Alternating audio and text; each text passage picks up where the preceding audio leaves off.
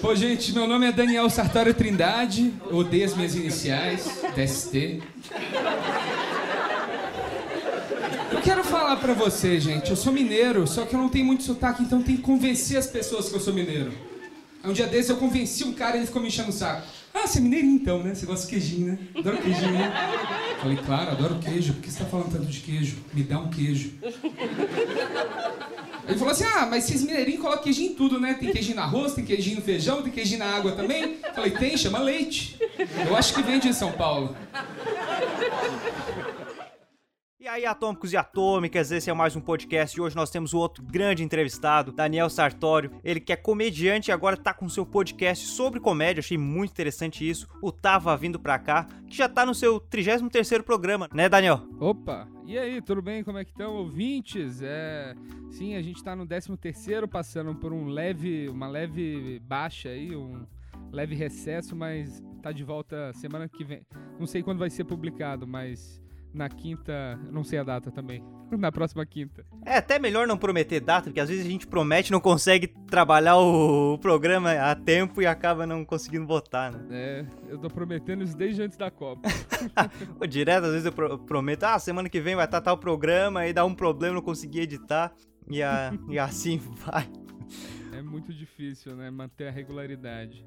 Daniel, vamos falar um pouquinho sobre o teu trabalho com comédia. Você começou quando no stand-up? Comecei no stand-up tem três anos, tem quase três anos. É... Eu sempre me interessei muito por comédia stand-up. Eu via muitos gringos e eu achei uma galera aqui em São Paulo que fazia, um, fazia uma pegada parecida com o que eu gostava. Aí, que era até chamava Espetacular Hora da Comédia.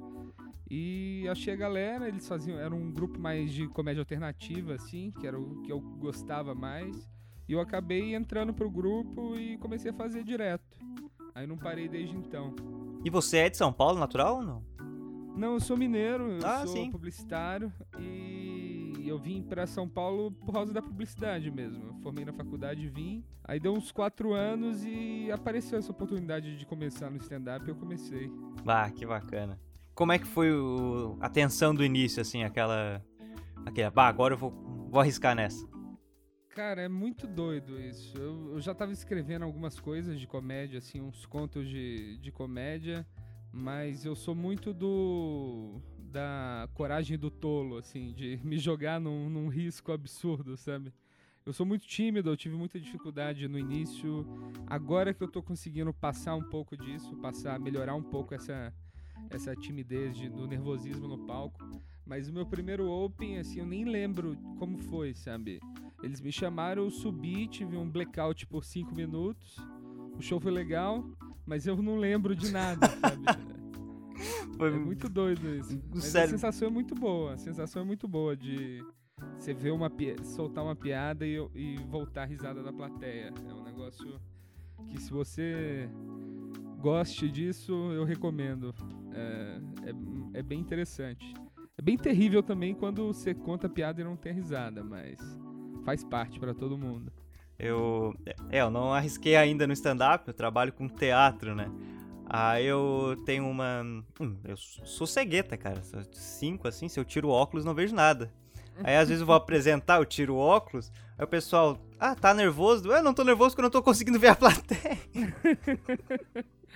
o, isso isso eu, já, eu já tentei usar óculos uma vez no show. No, que eu tenho uma eu tenho uma insegurança que eu falo assim: será que alguma pequena coisa que eu fizer em mim pode, faz, pode me deixar mais engraçado?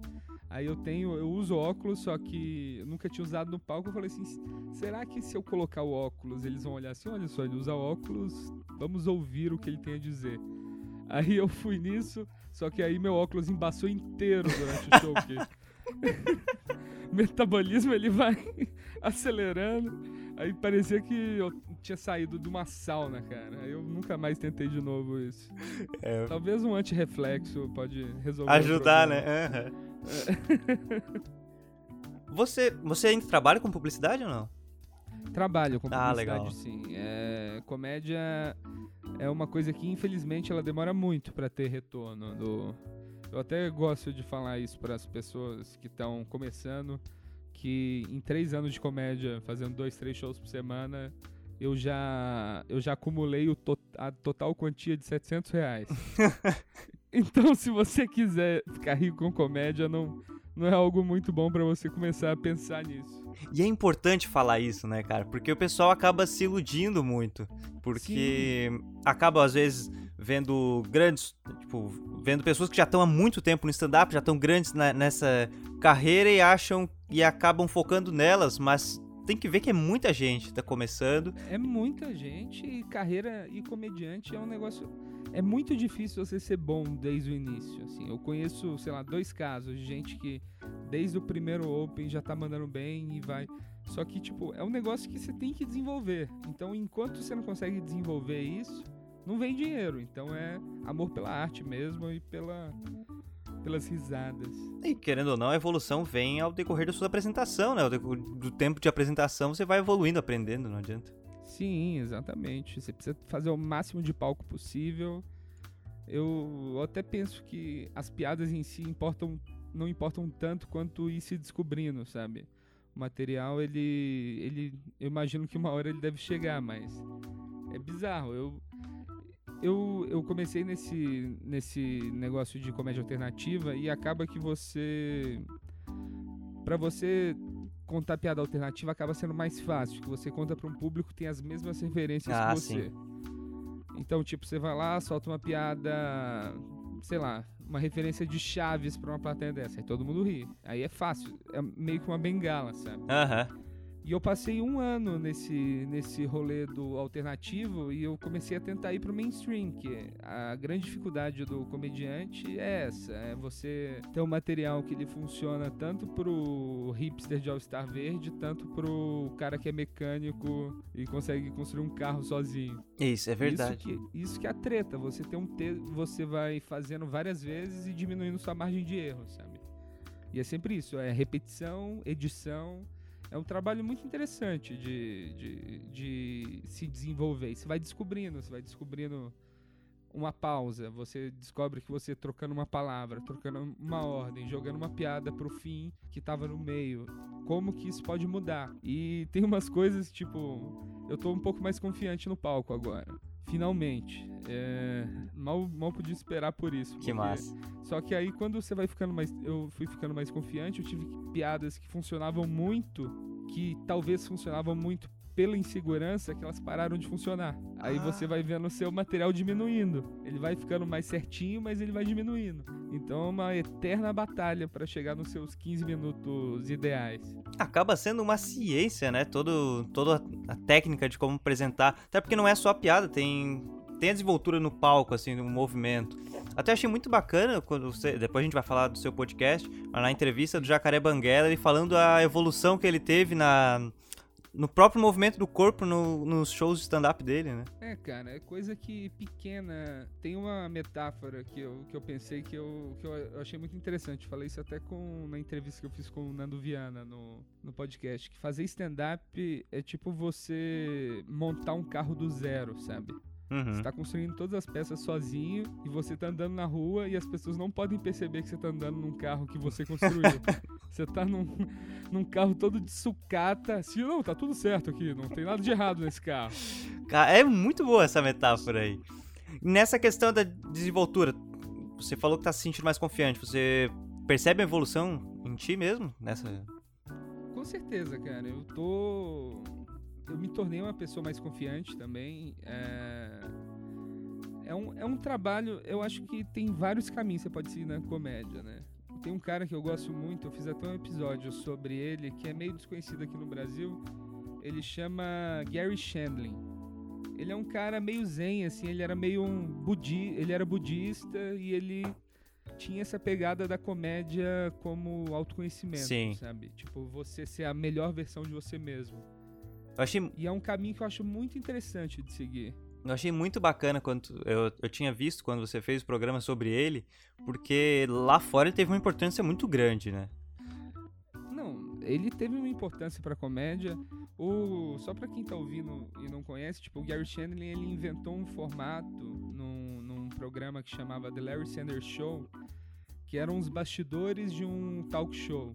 E isso originou a maioria das coisas de sitcom moderna que a gente tem hoje. Tipo, The Office só existe por causa disso. 30 Rock só existe por causa disso. Tudo meio documental e meio assim de bastidores e de comédia baseado em personagem. É uma coisa que veio de uma evolução dele. A ideia, E ele, a ideia do documentário. falar? A ideia do documentário, né? É, então, é exatamente, é meio documental e, e é muito legal como é uma série que ela não envelheceu.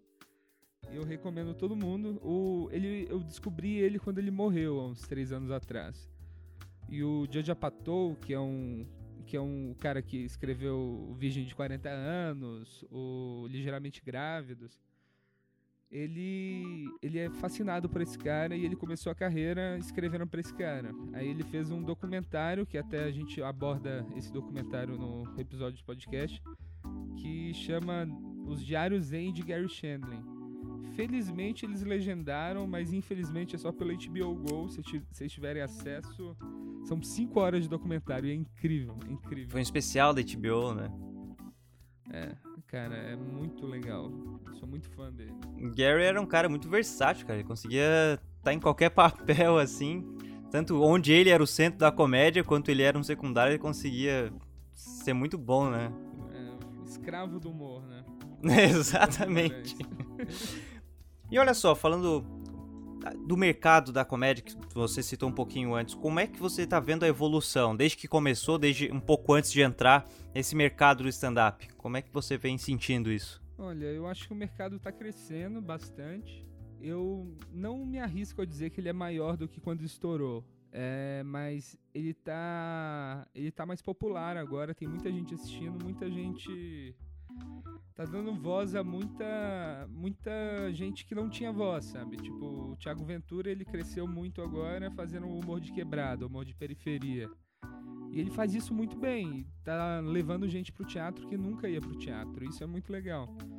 O para mim a cena tá bem legal e tá, vai rolar uma transformação agora, porque tipo, quando eu comecei há três anos atrás, uma cerca de uns 30 comediantes começaram junto comigo. A maioria tá fazendo até hoje. Só que hoje em dia tem uma tem cerca de 300, 400 comediantes só em São Paulo começando agora. Então para sair alguém muito bom disso e puxar mais uma galera pro stand-up é uma chance muito grande. Eu acho que o stand-up tá finalmente tomando uma forma mais artística, sabe? Ainda tem uma galera que tem preconceito, como eu era um desses que tinha preconceito, que falava que eu não me, intera- não me interessava por stand-up brasileiro, que eu achava que stand-up brasileiro era só piada babaca, sabe? Piada machista, homofóbica. Aí eu fui vendo e, tipo, os comediantes que não estão na TV, o... o Igor Guimarães é um bom exemplo, assim. Ele entrou pra TV de- recentemente, mas é um cara que ele tem uma performance que é um negócio inacreditável. Eu entrevistei ele antes dele entrar pro Pânico, que ele fez um quadro no Pânico. E ele já era, tipo, ele era completo desconhecido, só que ele destruía todo o show que ele ia, sabe? Ninguém queria ir depois dele. E isso eu acho o objetivo do, de um comediante. Você conseguir um nível de risada que ninguém vai querer ir depois de você, sabe? É, eu queria adotar um só como uma pessoa normal, só que eu tava com preguiça de todo o trabalho pra adotar um gato. Então eu tive uma ideia, eu peguei uma foto de um gato que eu achei maneiro, eu fiz um cartaz de gato desaparecido. Eu escrevi lá, procura-se Tobias. BS não atende pelo nome. Consegui cinco gatos, cara. Vamos puxar pro podcast, já que você falou de algumas entrevistas. Como é que surgiu a ideia de começar o Tava Vindo Pra Cá? Então, o Tava Vindo Pra Cá foi um podcast que eu, eu fiquei muito relutante em fazer, porque tem muita, tem muita literatura e conteúdo sobre stand-up em inglês, em português não tem. E esse formato de podcast de um comediante entrevistando outro é muito comum nos Estados Unidos, né? E aqui ninguém tinha feito e eu ficava meio que esperando alguém fazer. Aí eu achei um, um podcast de um gringo que, tipo, ele era um, mais ou menos o mesmo nível que eu, ele era um open mic, e ele, ele começou a fazer um podcast. Eu falei, porra, ficou legal o podcast dele, eu acho que eu consigo conversar com essa galera, um comediante iniciante, e conversar e pedir conselho e conversar sobre a vida. E foi assim que surgiu. E teve uma aceitação muito boa, assim, do. Que a vantagem desse tipo de podcast com entrevistado é que se o cara ficar famoso, você ganha muitos seguidores. Isso é verdade. Então eu vou meio que roubando seguidores de Igor Guimarães. Esse é o meu dever. Mas hum, essa questão tanto da comédia, é, material é basicamente dos Estados Unidos, é muito material bom lá. Não só no stand-up, em vários, em vários aspectos, várias esferas da comédia, nós temos que buscar, acaba que sendo material gringo. Podca- Podcast brasileiro tem pouco sobre comédia. Nesse formato, o meu tinha um do Nando e do Murilo Couto, que eles juntavam uma galera para discutir assunto, que era um excelente podcast, acho que ainda dá para ouvir, que é legal. E depois foram surgindo outros. O, o Patrick Maia tem um que às vezes ele entrevista e é muito bom, que é o Porcos Voam. E o Meirelles tem um que é meio parecido com o do Bill Burr, assim, que ele vai falando, mas às vezes ele entrevista também. E eu fico feliz de ver crescendo esse tipo de, esse tipo de podcast. E o interessante é que eu achava que o maior, a maior parte do público seriam comediantes. E não são. São pessoas interessadas em comédia. É tipo, 30% é comediante, o resto é. O resto é quem gosta de comédia, quem gosta do comediante acaba ouvindo os outros também. A questão de referência também em podcast, a gente acaba aprendendo muito ouvindo o pessoal lá de fora. Que é, um, mer- é, é uma plataforma que eles dominam há um bom tempo, né? Eu também, até questão de entrevista, entre outras coisas, eu aprendi muito vendo até alguns podcasts britânicos. Que, que tinham uma, uma dinâmica muito boa de como apresentar. São coisinhas simples, assim, de como fazer um corte, fazer uma chamada, que às vezes a gente não se atenta e quando ouve um podcast dos caras, "Oh, olha, coisa simples, a gente não pensou nisso. né? Tinha um podcast português que eu gostava muito, que chamava. Ele já acabou, mas ainda dá pra ouvir. Chama Grandiosa História das Trectanas. Que ele, eles pegam e eles fazem meio que um sketch de como foi inventado, sei lá, o carrinho do supermercado, a camisinha. E eles vão pra um absurdo muito engraçado. Eu não sei se em português brasileiro seria engraçado, porque o sotaque português me, me mata. É, é verdade, já, a gente já ri pelo sotaque, agrega no. Você morou um tempo nos Estados Unidos? Morei, eu fui fazer um intercâmbio lá, que era um intercâmbio desses work and travel, que chama, que você vai e, e tem um trabalho meio escravo lá, assim, trabalho de salário mínimo. Só que era muito divertido, cara. Eu trabalhei num restaurante de sopa lá em, lá em Nova York. E sopa, sanduíche natural e salada. Foi a, foi a vez que eu fui mais saudável na minha vida. Eu ia comentar bem isso. Cara, e era muito legal, porque, tipo, tem uma coisa do trabalho braçal, assim, que eu nunca tinha pensado, né? Eu trabalhei, sempre trabalhei muito em publicidade, desde o... Eu, eu fiz o estágio antes de entrar na faculdade, eu fui emendando tudo. E eu tava num momento exaustivo, assim, na, de cabeça, sabe? Você fica pensando na sua carreira, você fica pensando no amanhã. E quando você tá trabalhando num restaurante, você pensa ali no que, que tá acontecendo agora, você só reage. Aí, tipo, você fechou a loja e tá tudo pronto. Você não pensa mais no trabalho. Isso era uma liberdade que eu achava muito maneiro, cara. E tinha um negócio, nos Estados Unidos é meio bizarro, você não pode dar comida que sobrou do restaurante pra morador de rua, Ó, porque já aconteceu do morador de rua passar mal, processar a empresa e ganhar uma grana. Aí, como medida de segurança, eles não eles não dão comida. Eu levava tudo pra casa, um saco de lixo enorme assim.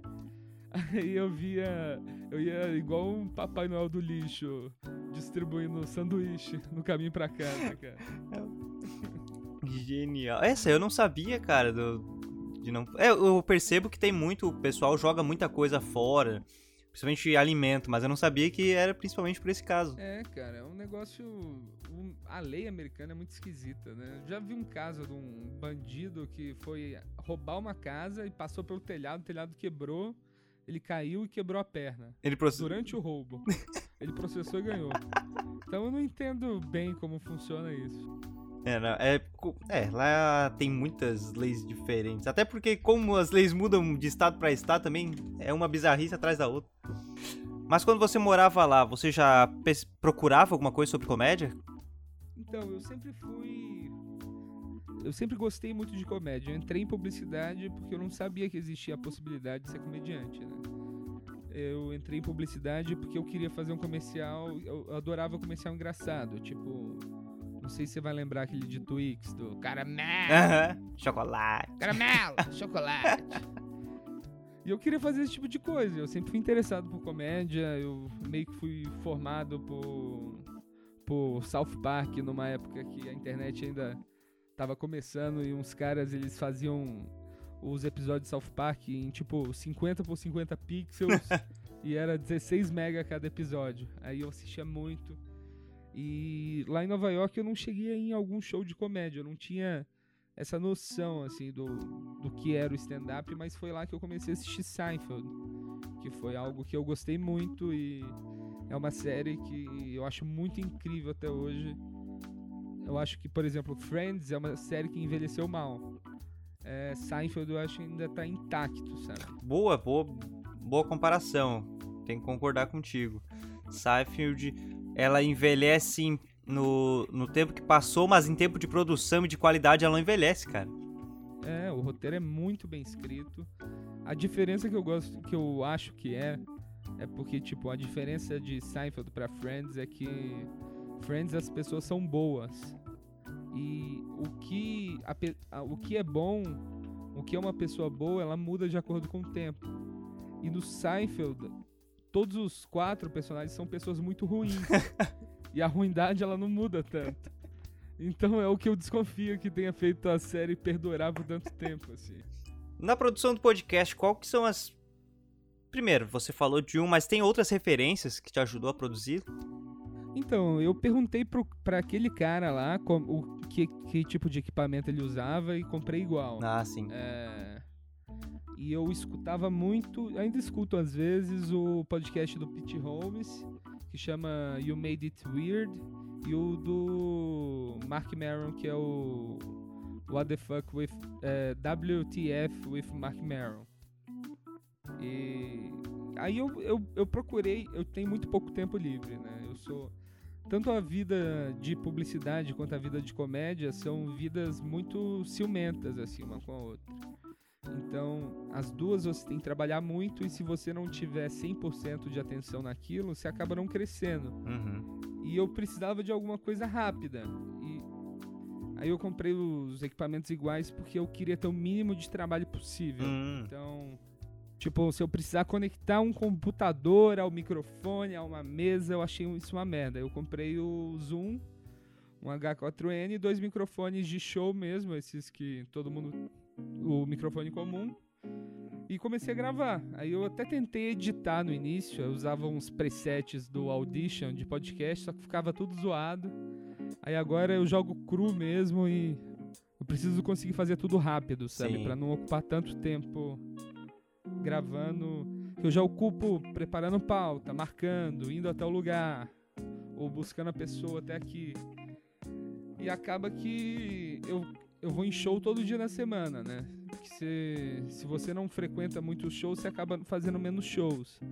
Aí qualquer coisa que me tire desse, desse, dessa frente me prejudica. Uhum. Eu, meu, meu foco principal é sempre o stand-up.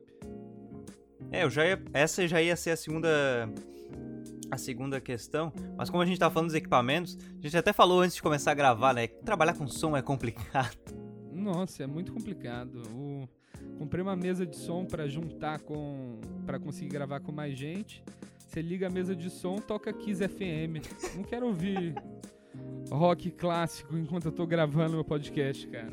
Ah, é muito. Raiva que me dá. Tem umas coisas muito bizarras quando a gente trabalha com som. E a gente acha é. que entende, mas nunca entende, cara. É, então, é muito, muita opção, todo mundo fala uma coisa e até tentei aprender, só que é muito difícil. Um dia eu vou poder pagar alguém para editar isso para mim. Você até começou a falar, já ia ser a próxima pergunta. A questão de ir atrás dos entrevistados, essa questão de produção do podcast, como que funciona? Então, a grande vantagem de, do que, que eu tenho é por ser comediante, eu, eu conheço todo mundo, assim, tipo, até no nível, sei lá, Rafinha Bastos, Danilo Gentili, esse nível de galera, uhum. Fábio Rabin, eu já não tenho tanto contato, mas que tá logo logo depois, sei lá, o Nando, o Ventura, essa galera toda eu tenho contato, eu conheço eles, a gente já dividiu o palco. Então, no início eu fui pegando as pessoas que eram mais próximas, que eram o Igor, o Santiago, o Rodrigo Marques, o Duncan. E a partir do momento que eu fiz com eles, as pessoas já ficaram sabendo o que, que era. Então, os comediantes, a grande maioria sabe o que é o podcast. Então é uma grande. É só tentar bater a agenda mesmo. Que eu gravo de noite e, e os shows são de noite também. Então às vezes fica meio difícil. Se eu tivesse o dia para fazer, eu conseguiria gravar com mais facilidade. Aí, é, até você comentou alguns, você chama para sua casa, outros você vai atrás, é assim? É, o bom desse equipamento é que ele é móvel, né? Então uhum. ele cabe numa mochila. Aí eu vejo, pro, dependendo do convidado, se já é um cara que mora aqui em São Paulo, que dá pra. Eu, eu gosto muito de buscar a pessoa antes da entrevista, que às vezes, mesmo conhecendo, eu nunca tive uma conversa muito longa com ela, né? E isso de ir, ir buscar a pessoa na casa dela, o caminho até em casa, a gente meio que já cria uma certa intimidade para a entrevista rolar melhor. Isso é um, isso é algo que eu achei que melhorou muito assim do o jeito de gravar. Que às vezes você começa, eu tenho, eu tenho um, um pequeno quadro, não tava vindo para cá, que eu peço para quando eu lembro, eu peço e eu peço pro cara começar com uma história falando tava vindo para cá. Uma história pode ser absurda, pode ser pode ser uma piada dele.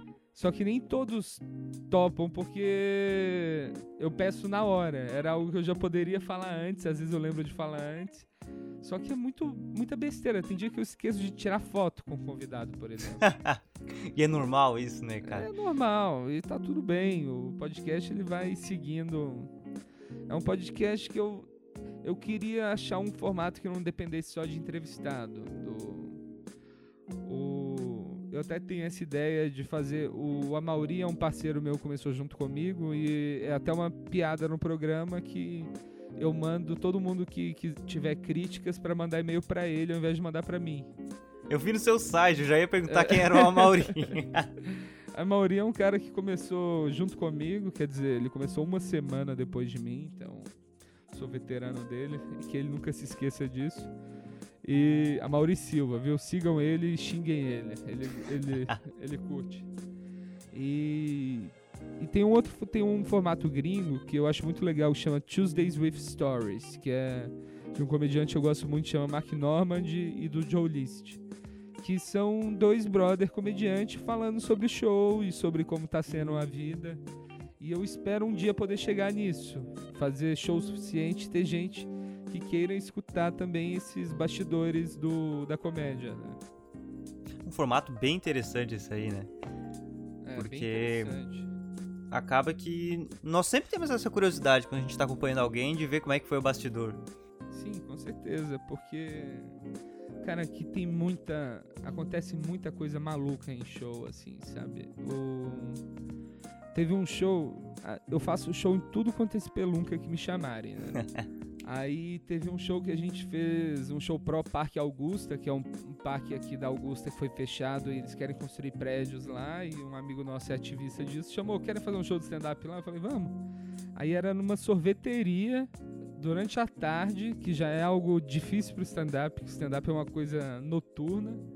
E a gente tava no vão entre do, no vão, aí na nossa direita tava a sorveteria, na nossa esquerda tava a rua. Aí a gente tava lá, eu tava contando minhas piadas e de repente aparece um bêbado e acha que eu sou pastor e me pede pra benzer ele. e benzeu? Benzi, eu tinha que benzer.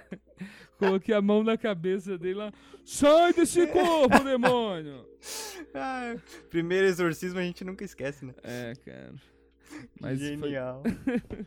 e é, a gente faz todo esse tipo de show, sabe? Sarau erótico, é... tudo que chamarem, cara. Fala assim, ó, aqui vão ter 30 pessoas que querem ouvir o que você tem a dizer. A gente vai. Tem até uma série que eu, eu não tive coragem de tentar isso. Tem uma série gringa que tá rolando agora que chama I'm Dying Up Here, que é baseado num livro que contava como era o cenário da comédia em Los Angeles dos anos 70.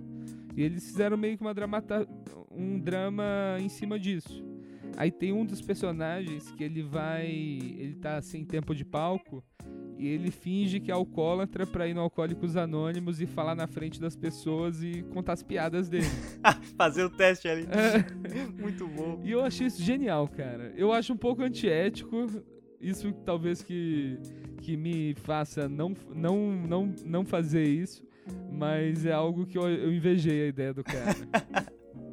Mas essa de aceitar ir, apresentar em vários lugares é bom exatamente porque gera esse tipo de história, sabe? Além da experiência, gera esse tipo de história. Nossa, cara, esse sarau erótico. O, qual que é o lance? Stand-up, as pessoas. Eu sou. Eu sou. Pra falar, não falar que eu sou de esquerda, eu sou centro-esquerda, centro-liberal. Só que a galera de esquerda odeia stand-up tem muito preconceito com stand-up. E eles não sabem tem a gente fazendo piada que eles iriam gostar. Quando a gente impacta essa galera, é legal. Só que toda vez que a gente aparece num show desses que eles não sabem que vai rolar esse show, eles ficam meio revoltados. Aí eu fui fazer esse show no Sarau Erótico, que um, esse mesmo amigo meu ativista, o Michel Weber, ele, ele organiza. Aí ele entrou no início do show quando não tinha ninguém. Aí ele contou as piadas dele, eu entrei no meio quando tava lotado e ninguém sabia que ia ter stand-up.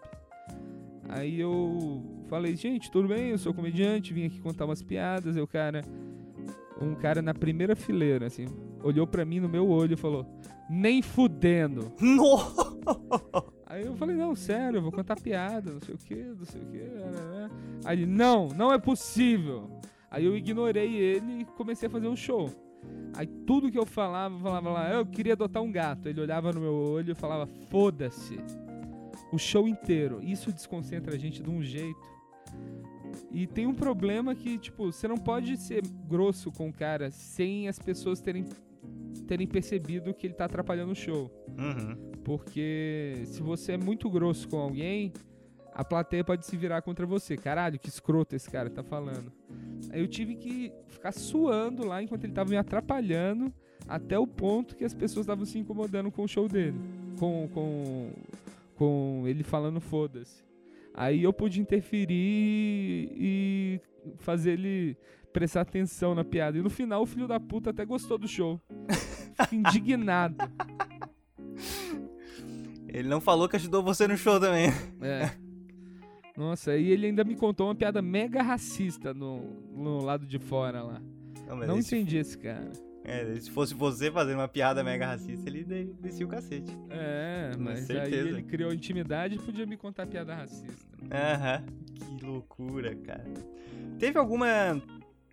Como passa uma variedade, uma pluralidade de comediantes no, no podcast, teve alguma entrevista que você achou difícil, assim? Ah, tem, tem algumas, cara. Eu é muito difícil isso do. Eu, eu sou um cara meio panos quentes, sabe? De... Eu não sou muito polêmico, meu humor é mais bobo. É... Uhum. E teve, teve algum, alguns entrevistados que estavam meio revoltados com o politicamente correto e a esquerda, que, que eu fiquei meio travado assim durante a entrevista. Mas acabou rolando e e afinal é o ponto de vista do cara, né? Eu não claro. preciso. Tô dando entrevista, eu dou espaço para ele falar, não quer dizer que eu concorde com aquilo. Mas isso é sempre polêmico.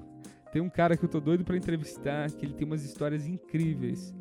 Só que ele tá num, ele tá numa luta contra contra a esquerda que me preocupa dar espaço para ele, sabe? Sim. Claramente eu não vou falar quem que é, mas Talvez seja você, Eduardo Cavalca. e qual foi a mais difícil de conseguir a entrevista, assim, de agendar? Cara, mais difícil de conseguir ainda tá sendo a do Rafinha. Sim. o Rafinha, Não, imagina, já... né? Não, o Rafinha eu consegui marcar com ele, só que ele precisou desmarcar e eu tô tentando marcar a entrevista com ele tem muito tempo e tá difícil. Então, as outras foram, foram tranquilas, assim, não teve nenhuma que foi muito impossível, não. Dizer que o Rafinha também, ele tá morando nos Estados Unidos agora também, quando ele vem pra cá eu tento marcar, mas um dia eu consigo, o podcast vai perdurar, então, sem pressa. Boa. Exatamente. E, e quando sair vai vai ser bem interessante, porque o pessoal que acompanha sabe quão é difícil conseguir chamar ele pra alguma coisa, né? ah, com certeza. Mas Até é agora legal. saiu. É, saiu o especial dele agora, né? O Knockout, eu fui. Eu fui assistir quando ele veio em Porto Alegre, achei muito bom. É, tá bem legal. E falando em sair, só para lembrar o pessoal que eu tava vindo pra cá, saiu no. Tá no Spotify. Lembra? Pra... É, consegui colocar no Spotify. É chatinho, né, cara? Então, o problema é que é confuso, foi bem rápido colocar. Um cara, um cara do, do grupo de podcast que me instruiu e eu queria muito lembrar o nome dele agora para falar, mas infelizmente é um cara do sul também que ele me ajudou, falou faz isso, isso, isso. E um dia meu podcast estava no Spotify e eu tava só esperando isso como desculpa pessoal para o podcast voltar. Então agora eu tô sem desculpas. Mas então, se você tem um podcast, vai lá e segue o Tava Vindo Pra Cá. É episódio semanal? Como é que tá? Então, vai voltar semanal, mas eu tô pensando em fazer quinzenal. Eu não sei. O que, que você me recomenda? Você acha que quinzenal funciona? Cara, eu fazia semanal, tive que passar pra quinzenal também. Eu acho que vou fazer quinzenal. Eu tô com porque... preguiça. Exato, porque se você tem um material extra, por exemplo, você consegue lançar ali na quebra, sabe? Naquela semana do meio. Mas se não lançar nada, tá na desculpa que é quinzenal. É, então. Eu tô com preguiça de mudar as artes que fala todas as quintas-feiras. Eu imprimi dois mil cartões de visita falando que era, to era todas, todas, as quintas-feiras.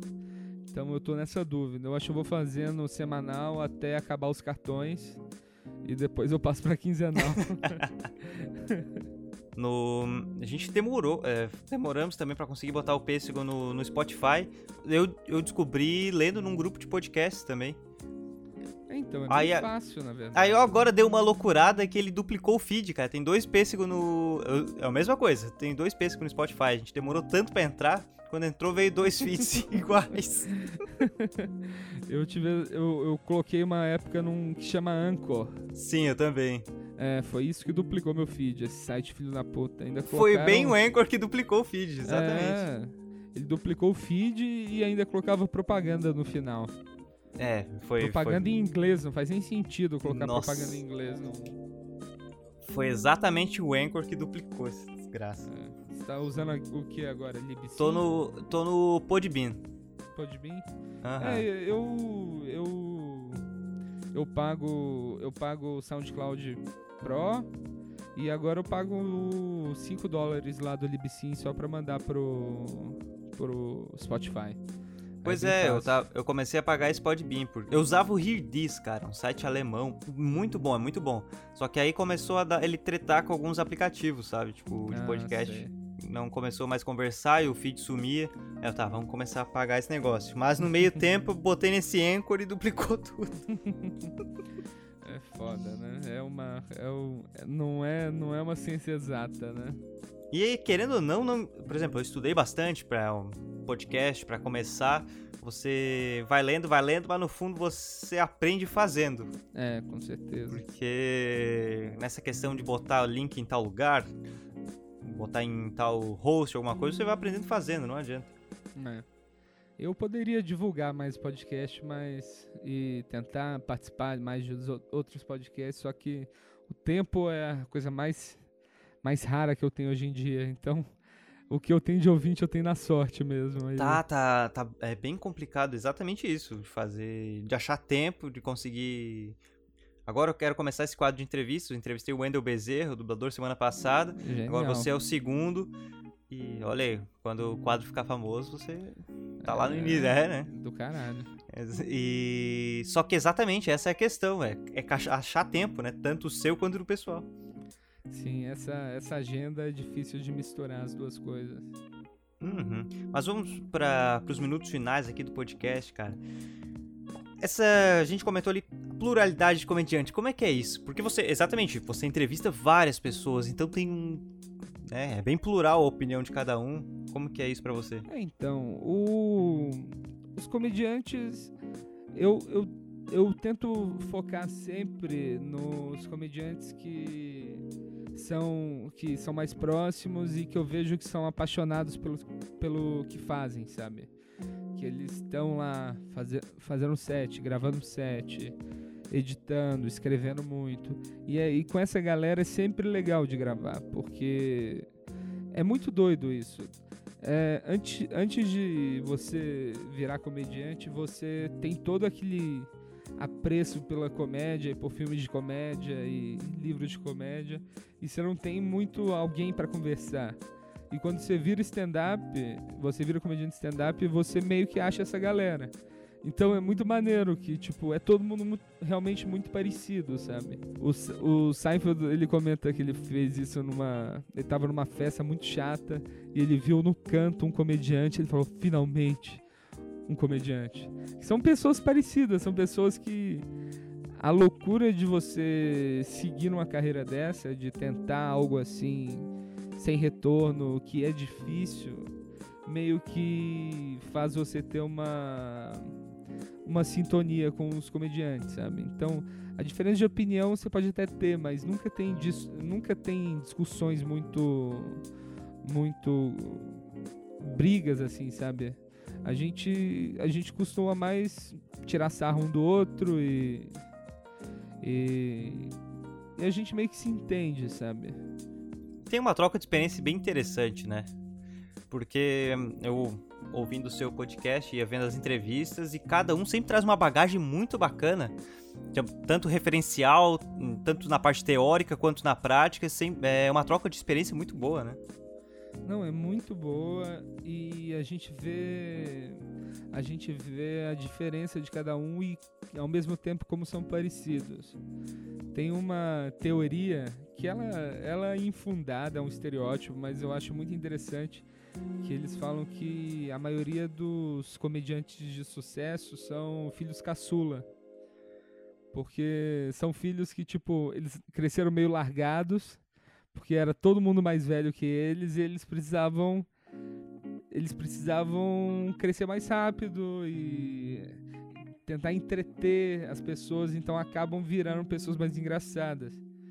Eu não sei se é verdade isso, eu já vi só comediantes falando disso, mas eu acho muito paralelo muito interessante. Mas isso vai acabar agora porque essa geração nova tá muito paparicada. Isso é verdade. Não, cara. Não, eu tava eu tava pensando sobre isso esses dias. O quando eu tenho várias falhas assim de cômicas, por exemplo, eu nunca vi Chaves, porque na minha casa sempre teve, sempre teve uma televisão só e como criança, como filho mais novo, eu nunca tive o controle da televisão na minha mão. Eu nunca pude escolher. Eu assistia televisão com eles ou quando eles não estavam em casa. Entendi. hoje em dia é muito diferente, cara. O meu sobrinho, ele, eu tô vendo televisão, aí ele chega assim e fala: "Quando eu tô aqui, eu vejo televisão". O Aí às vezes eu ponho um documentário chato que eu nem queria ver só pra irritar ele também. Para fechar aqui, fala como é que são as perspectivas, as ideias pro futuro do podcast. É, o podcast eu tô querendo eu tô querendo gravar cada vez mais episódios especiais, sabe, do com mais comediantes. Um, os próximos projetos são eu quero começar a fazer um episódio anual de como começar a fazer stand-up pra galera que tá entrando saber de forma atualizada como é a cena e por onde começar. É, eu quero entrevistar grupos, tipo, tem um grupo agora que chama Coisa de Preto, que são só comediantes negros. Eu quero hum, entrevistar sim. esse grupo, conversar com grande parte deles. Tem um, um grupo um grupo de comediantes LGBT que chama Não Sou Obrigada, só que ao invés do A no final é o X, eu não sei como pronuncia, eu não sou obrigado. Ah, sim. É, sei lá. Obrigados. Obrigados. E eu acho interessante esse rumo que tá tomando a comédia, sabe? Do esses grupos de minorias que estão que antes não tinham voz, estão se juntando e estão fazendo noites de comédia muito legais, estão mudando as coisas. Tá diversificando bem, né? É, e, vai diversificar cada vez mais. cada vez vai nós homens brancos héteros cis vamos sendo menos menos referência. Isso é bom. Vai ficar difícil para todo mundo. Ao invés de difícil só para eles. Sim. O, uma tática que eu usei, que nós fizemos uma parceria com a Companhia das Letras, né? Eles encaminham os livros pra gente, a gente faz podcast. Uma tática que eu usei, porque querendo ou não, é complicado o pessoal ir ler sobre literatura, assim, tipo, ouvir alguma Sim. coisa. Ainda é uma cultura baixa. Aí uma, um esquema que eu fiz foi, ah, vou fazer chamadinhas curtas zoando o livro. que a pessoa, sabe? A pessoa se interessa e vem. Ah, e é funcionou, tá? A, princípio, tá, tá funcionando. E bom que o cara vai treinando algumas piadas, né? Sim, com certeza. É sempre bom. O... Eu já tentei, já tentei vender meu podcast, mas as pessoas têm medo de anunciar com comediantes. Porque somos polêmicos demais, aparentemente. É. Eu imagino, né, que deve ter esse receio. Tipo, o pessoal deve. Porque tem um. Tem. Quando tu fala. Vai falar alguma coisa com comediante, o pessoal sempre dá aquela travada. Ah, mas. Será que ele vai fazer alguma piada? Exatamente. e é, é sempre bem. É bem diferente, é bem ao contrário, né? É. é tem é, muito. É tem muito. É um mundo muito engraçado que a gente tá vivendo agora. Comediante sendo. É que aí vai ser uma discussão muito maior se a gente entrar no limite do humor. Mas no meu, ah, em alguns nossa, episódios, aí... a, gente, a, gente, a gente discute isso. Essa aí rende um podcast só pra isso, é. Aliás, eu queria só indicar, caso alguém se interesse em ouvir o Tava Vindo Pra Cá, é, para começar pelo primeiro episódio com o Igor Guimarães, dá pra ter uma ideia bem legal do episódio do, de como é o podcast e depois você pode ir escutando os outros de acordo com, com quem você conhece ou mas tem episódios muito bons. Eu confesso que eu não ouvi o do Igor ainda. Eu comecei, como eu falei, comecei pela Carol, aí eu fui meio que indo de, de, de cima para baixo, tá? Sim, o do Igor ficou muito bom, cara. O do Igor. E foi o que mais bombou, assim. O do Igor ah, tá massa. com quase 200 mil views. Obrigado pela fama, Igor. Como é que é? Tá, tá roubando seguidores. Tô roubando, tô lucrando em cima da fama dele. Muito bom. Daniel, muito obrigado, cara. Vamos encerrando aqui. Você, Pedro. Longa vida ao podcast. Muito obrigado. Quem estiver ouvindo, se puder me seguir no Instagram também, Daniel Sartório, me ajuda muito. Preciso Vai, ter 10 mil inscritos. Aí preciso ter 10 mil inscritos um dia pra poder colocar o suba pra cima que eu vou Nossa, mandar, mandar vírus pras pessoas. Esse subir aí dá uma... É, uma... é tão prático, né, cara? É tão prático. E por ser limitado é um negócio que me faz, me faz querer. Exatamente é. isso. Então, nossa, só sobe poder ouvir o podcast, porque por enquanto a gente tá compartilhando agora com o Spotify, tem um botãozinho lá. Não é todo mundo que clica. O ver mais tá, tipo, enorme no meio do stories ali, ver mais. É. Você vai arrastar aquele negócio. É. Mas tudo, tudo, tudo é uma jornada. Um dia a gente Exatamente. consegue. Pessoal, acompanhe, eu tava vindo pra cá, tá muito bom. Tá no seu 33 programa, daqui a pouco tá vindo muito mais entrevistas com comediantes, com diversos comediantes. Então vai vendo lá. Você pode começar pelo Igor, mas se quiser, tem diversos, provavelmente você vai conhecer eles e vai ouvir de sua preferência. Muito obrigado, Daniel, pela participação. Muito obrigado, Pedro. Foi um prazer. E muito obrigado a todos que estão escutando até agora. Vocês são guerreiros. É muito bacana a sua ideia de um podcast com comediantes. Isso me chamou a atenção. Eu, ah, preciso entrevistar isso aí, porque é algo novo. É, é algo bem. Como Pô. nós comentamos, é algo que a gente está acostumado a ouvir gringos. Tá, quando vem para o Brasil, a gente tem que divulgar. Muito obrigado pela participação. Muito obrigado mesmo, viu? E obrigado a todos que ouviram. Não deixe de compartilhar esse episódio, deixar os comentários, mandar o que acharam e seguir que daqui a pouco tem muitos outros programas, tanto de entrevista quanto os quadros de literatura, de cinema e de aleatoriedades aqui no Pêssego Atômico. Um forte abraço, um beijo e até mais.